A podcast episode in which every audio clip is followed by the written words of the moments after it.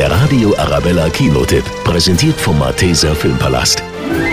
Cowboy Woody, wieder gesprochen von Michael Bulli-Herbig, Buzz Lightyear und Co. haben eigentlich ihren festen Platz im Kinderzimmer gefunden.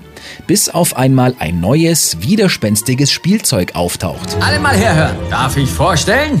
Forky.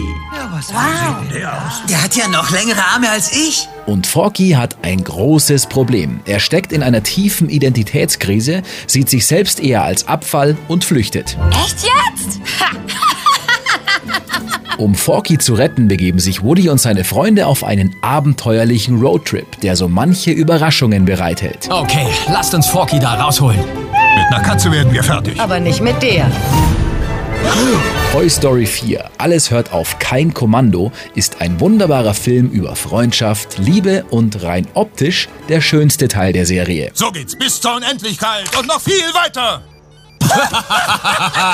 Der Radio Arabella Kinotipp, präsentiert von Hofbräu München, jetzt auch im Malteser Filmpalast.